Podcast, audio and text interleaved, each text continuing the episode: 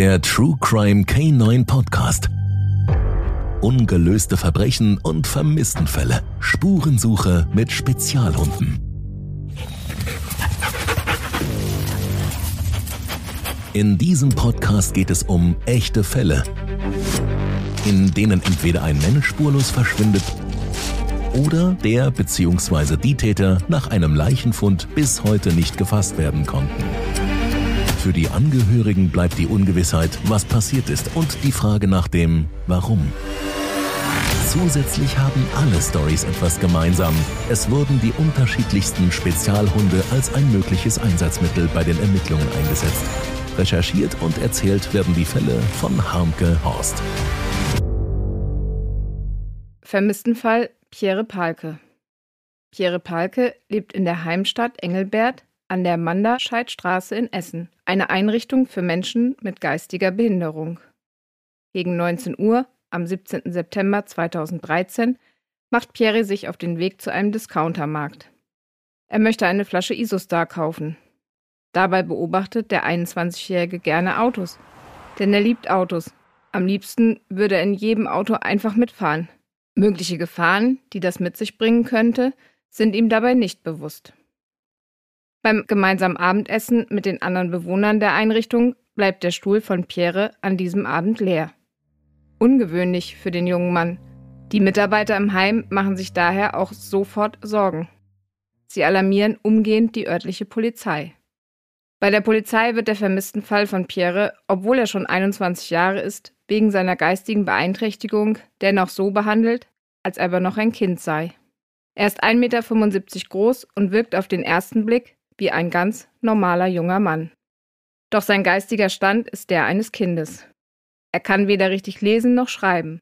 Seine Wortwahl in Gesprächen ist meist möglichst kurz. Seine Oma beschreibt Pierre als lebensfrohen, lieben und lustigen jungen Mann, der gerne Musik hört. Er hat bei seinen Großeltern ein Gästezimmer, denn er ist oft dort zu Besuch. Die Großeltern sind für Pierre enge Bezugspersonen, denn seine Mutter ist bei seiner Geburt verstorben. Die ersten polizeilichen Maßnahmen starten, um den vermissten Pierre möglichst schnell zu finden. Die Umgebung rund um den Wohnort wird mit Hundertschaften der Polizei durchkämmt. Gefühlt wird jeder Stein von rechts nach links gedreht. Taucher kommen zum Einsatz. Ein Polizeihubschrauber sucht mit einer Wärmebildkamera aus der Luft nach Pierre. Doch es finden sich keine Hinweise auf den jungen Mann. Recht früh schließt die Polizei auch ein Kapitalverbrechen nicht aus. Es werden Zeugen befragt. Die Kassiererin des Discounters hat Pierre abends noch auf dem Parkplatz gesehen. Vermutlich ist sie die letzte Person, die ihn somit gesehen hat. Die Videokamera eines Getränkemarktes hat ihn ebenfalls aufgezeichnet. Pierre hält, während er durch die Gänge schlendert, in einer Hand einen Rucksack. Dort kennt ihn jeder, er war Stammgast in dem Markt. Bei Facebook bildet sich spontan eine private Suchgruppe. Diese sucht ebenfalls fieberhaft nach dem vermissten Pierre. Die Familie von Pierre lässt Flyer mit der vermissten Meldung drucken. In der Heimat von Pierre werden Unmengen an Flyer verteilt. Fast rund um die Uhr kleben sie unermüdlich mit Tesafilm das Papier mit dem Bild von Pierre und den Angaben zu seiner Person und seinem Verschwinden an Laternenpfähle, Fassadenwänden und Bäume. Es werden wohl an die 1000 Zettel sein. Am Freitag, den 27. September, durchkämmen eine Hundertschaft ein kleines Waldstück in Villendorf und Stoppenberg. Die Suche ist bei dem dichten Bewuchs nicht einfach. Die Polizeibeamten stechen mit ihren Suchstöcken immer und immer wieder ins Unterholz, schieben die grünen Blätter zur Seite. Die Beamten bilden enge Menschenketten und durchkämmen akribisch das Suchgebiet. Doch sie finden nichts nicht einmal nennenswerte Hinweise, die den Beamten weiterhelfen könnten. Es ist der 10. Oktober 2013. Pierre wird nun seit drei Wochen vermisst. An diesem Tag kommen Personenspürhunde der Polizei zum Einsatz. Ein Personenspürhund ist darauf ausgebildet, die letzte Spur einer vermissten Person anhand eines Geruchsartikels zu finden. Der Geruchsartikel, zum Beispiel ein Kleidungsstück, trägt den Individualgeruch der zu suchenden Person. Der Individualgeruch des Menschen ist so einmalig wie sein Fingerabdruck. Der Diensthund der Polizei wird an dem letzten gesehenen Ort von der vermissten Person angesetzt. In diesem Fall startet das Suchteam am Wohnort von Pierre, also am Behindertenwohnheim. Dort bekommt der Spezialhund als Startritual sein Arbeitsgeschirr angezogen und wird über eine lange Leine, eine sogenannte Schleppleine, mit seinem Hundeführer verbunden. Dann riecht er an dem Geruchsartikel. Meist ist dieser in einer Tüte oder in einem Glas. Und dann bekommt er nach der Geruchsaufnahme sein Startkommando. Die Suche nach dem vermissten Pierre beginnt.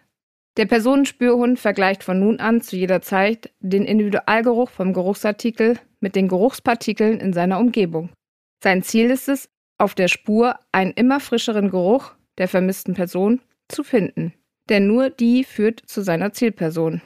In diesem Fall hoffentlich zu Pierre. An diesem Tag führt der Personenspürhund der Polizei die Beamten vom Wohnort von Pierre zuerst zu einem nahegelegenen Discounter. Von dort führt der Trail zu einem Mehrfamilienhaus an der Hubertstraße. Diese ist ebenfalls nur unweit vom Wohnort von Pierre entfernt. Das Trail-Team kann die Spur im Haus weiterverfolgen. Schließlich zeigt der Hund vor einer bestimmten Haustür im Gebäude ein sogenanntes Eindringverhalten, was bedeutet, der Hund will in diese Wohnung. Die Polizei nimmt den arbeitslosen 56-jährigen Bewohner der Wohnung fest. Er hat nicht das erste Mal mit der Polizei zu tun. Auch im Fall Pierre wurde er bereits eine Woche zuvor von den Beamten befragt. Er gibt jedoch wieder an, nichts mit dem Verschwinden des jungen Mannes zu tun zu haben. Die Polizei durchsucht dennoch seine Wohnung nach Spuren oder Hinweisen. Aber sie können kein belastendes Material finden. Ende November werden erneut Personenspürhunde oder auch Mentrailer genannt eingesetzt. Wieder wird am Wohnort der Heimstadt Engelbert in der Mantscheidstraße in Frillendorf von Pierre gestartet. Der Mentrailer erhält den Geruchsträger von Pierre und nimmt die Spur von ihm auf. Zunächst führte die Ermittler auf den Ruheschnellweg. Die verkehrsträchtige A40 muss immer wieder für den Einsatz durch die Polizei gesperrt werden. Das Trailteam wird meist an den Autobahnauf- und Abfahrten angesetzt, um so zu rekonstruieren, wo der letzte Weg von Pierre lang ging. Am Kreuz Kaiserberg wechselt die Spur von der A40 auf die A2. Nach einiger Zeit auf der A2 geht es auf die A3 in die Richtung der Niederlande. Am Grenzübergang ist erst einmal Pause angesagt, denn die deutsche Polizei muss sich zuerst die Erlaubnis der niederländischen Kollegen einholen, die Suche auf dem Territorium des Nachbarlandes fortführen zu dürfen. Nachdem sie die Erlaubnis erhalten haben, schnüffeln sich die Vierbeiner weiter von Abfahrt zu Abfahrt. Schließlich landet der Suchtrupp wieder in einer Stadt, in einer sehr großen Stadt, denn es ist Amsterdam. In Amsterdam wird die Suche durch die vielen engen Gassen und Grachten immer schwerer. Die Mentrailer verlieren die Spur schließlich im Rotlichtmilieu und können sie auch nicht wieder aufnehmen. Somit wird die Suche an dieser Stelle erst einmal ergebnislos beendet. Doch diese Spur macht erneut bei den Angehörigen Hoffnung, Pierre doch noch zu finden. Das Gebiet Rotlichtmilieu führt aber natürlich zusätzlich zu einigen Spekulationen. Wurde Pierre nach Amsterdam entführt und immer noch dort festgehalten? Oder ist er von sogenannten Sexgangstern dort verschleppt worden? Oder ist Pierre in Holland, ohne zu wissen, dass man ihn in Deutschland vermisst? Um das Suchergebnis der Hunde zu verifizieren, suchen die Ermittler nun in Holland nach Pierre. Doch leider wieder ergebnislos. Es gibt vor Ort keine neuen Hinweise auf Pierre. Und es lassen sich auch keine Zeugen in Amsterdam finden, die Pierre dort gesehen haben. Pierre freut sich jedes Jahr ganz besonders auf Silvester. Er liebt es, den bunten Böllern und Knallern zuzusehen und zuzuhören. Seit seinem Verschwinden können die Großeltern und sein Vater das Feuerwerk zum Jahreswechsel kaum ertragen. Bei ihnen zu Hause ist es an diesem Tag still. Nach circa fünf Monaten nach dem Verschwinden von Pierre wird die gegründete Ermittlungskommission vorerst aufgelöst. Dennoch wird selbstverständlich bei neuen Hinweisen wieder intensiver ermittelt. Am 21. Mai 2014 wird in der Sendung XY ungelöst der weiterhin mysteriöse Fall von Pierre vorgestellt. Es ist eine Sondersendung zum Thema Wo ist mein Kind? Nach der Sendung gehen mehr als 80 Hinweise ein. Doch keiner führt zum Auffinden des weiterhin vermissten jungen Mannes. Der Chefermittler äußert sich in der Sendung auch zu der Suche mit den Personenspürhunden, die nach Holland führte. Er bezeichnet diese Spur als kalt. Pierres Großeltern engagieren mehrfach einen Privatdetektiv. Sie wollen nicht tatenlos zusehen, wie die Zeit verstreicht. Und solange ihr Enkel nicht gefunden wird, geben sie die Hoffnung nicht auf, ihn wieder in die Arme schließen zu können. Vielleicht wird er irgendwo festgehalten und kann sich aufgrund seiner Behinderung wirklich nicht selbst befreien. Eine Belohnung für sachdienliche Hinweise, die zum Auffinden von Pierre führt, ist ebenfalls ausgelobt. Sie wurde von anfangs 10.000 Euro mittlerweile auf 30.000 Euro erhöht.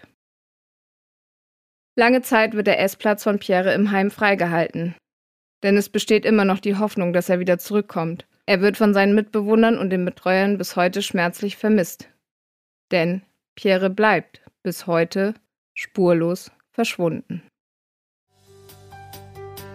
An dieser Stelle möchte ich mich bei euch für die vielen Follower meines Podcasts bedanken. Ebenso ein großes Dankeschön für die Follower und die Likes auf Instagram und Facebook. Mit dieser Episode endet die erste Staffel und der True Crime K9 Podcast geht in eine Sommerpause. Falls ihr dem Podcast noch nicht folgt, holt dies schnell nach, denn dann bekommt ihr sofort mit, wenn die Sommerpause beendet ist und ein neuer Vermisstenfall oder Cold Case online geht. Bis dahin habt eine schöne Zeit, Passt auf euch auf. Eure Harmke. Schon ist das Ende dieser Episode des True Crime K9 Podcasts Ungelöste Verbrechen und Vermisstenfälle Spurensuche mit Spezialhunden erreicht. Für die Angehörigen ist der Fall jedoch weiterhin jeden Tag präsent. Deswegen eine Bitte. Solltet ihr Hinweise zu diesem Fall haben, wendet euch an die zuständigen Ermittler oder jede andere Polizeidienststelle. Vielen Dank. Genießt einen schönen Tag, Nachmittag oder Abend, wann immer ihr diese Story gehört habt. Passt gut auf euch auf und bis ganz bald zur nächsten Episode.